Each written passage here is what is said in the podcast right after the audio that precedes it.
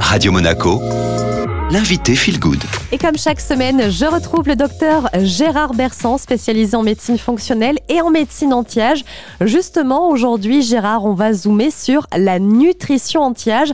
Alors, à quel moment la nutrition peut-elle agir et avoir un effet anti-âge? Pour comprendre comment la nutrition peut agir sur l'anti-âge, il faut, faut, déjà que je vous raconte comment marche un cycle de vie. Au départ, il y a des cellules souches qui vont euh, se reproduire en mettant des cellules souches de réserve et en ce, certaines cellules allant se spécialiser, se spécialiser en cellules somatiques, immunitaires, endocriniennes. Ces cellules spécialisées, elles-mêmes vont produire leurs effets, c'est-à-dire leurs protéines spécifiques, et vont se renouveler. Chaque fois qu'elles vont se renouveler, elles vont raccourcir leur télomère. Au bout d'un certain nombre de renouvellements, elles vont tomber ce qu'on appelle en apoptose, c'est-à-dire qu'elles vont mourir tout simplement, et l'apoptose va engendrer un nouveau cycle de renouvellement de cellules souches. Si on devait suivre ce cycle de vie normalement, on estime qu'on devrait vivre entre 120 et 150 ans sans maladie majeure. Malheureusement, sur ces cellules somatiques, il y a des problèmes d'inflammation, d'oxydation, de stress, de pollution qui vont venir interférer, qui vont faire en sorte que ces cellules somatiques vont passer en cellules sénescentes.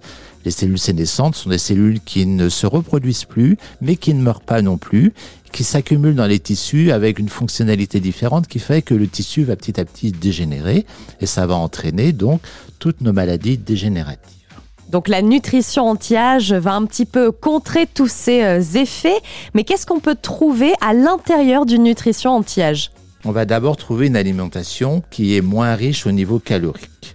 Ça va être une alimentation qui va être riche en légumes, tout simplement parce que les légumes, surtout avec des couleurs différentes, vont avoir des effets antioxydants différents.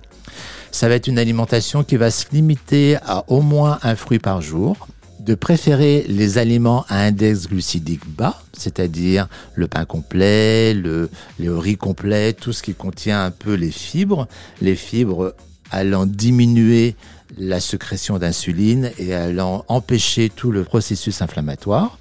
Et enfin, à préférer les aliments gras riches en oméga 3. Je parle des poissons gras tels que le thon, le maquereau, les sardines en boîte, ou les huiles telles que l'huile de colza, l'huile de noix, mais même aussi l'huile d'olive. Tout ça se rapproche en fait de la diète méditerranéenne. La diète méditerranéenne est la diète et le régime qui est le plus proche de la nutrition anti-âge la plus classique.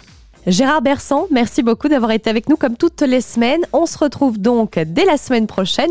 Et puis, euh, comme à chaque fois, hein, l'interview est disponible en podcast sur Spotify, Deezer, Apple Podcast, Ocha. Il suffit de taper Radio Monaco Feel Good. Et allez, nous, on retrouve maintenant la musique sur Radio Monaco.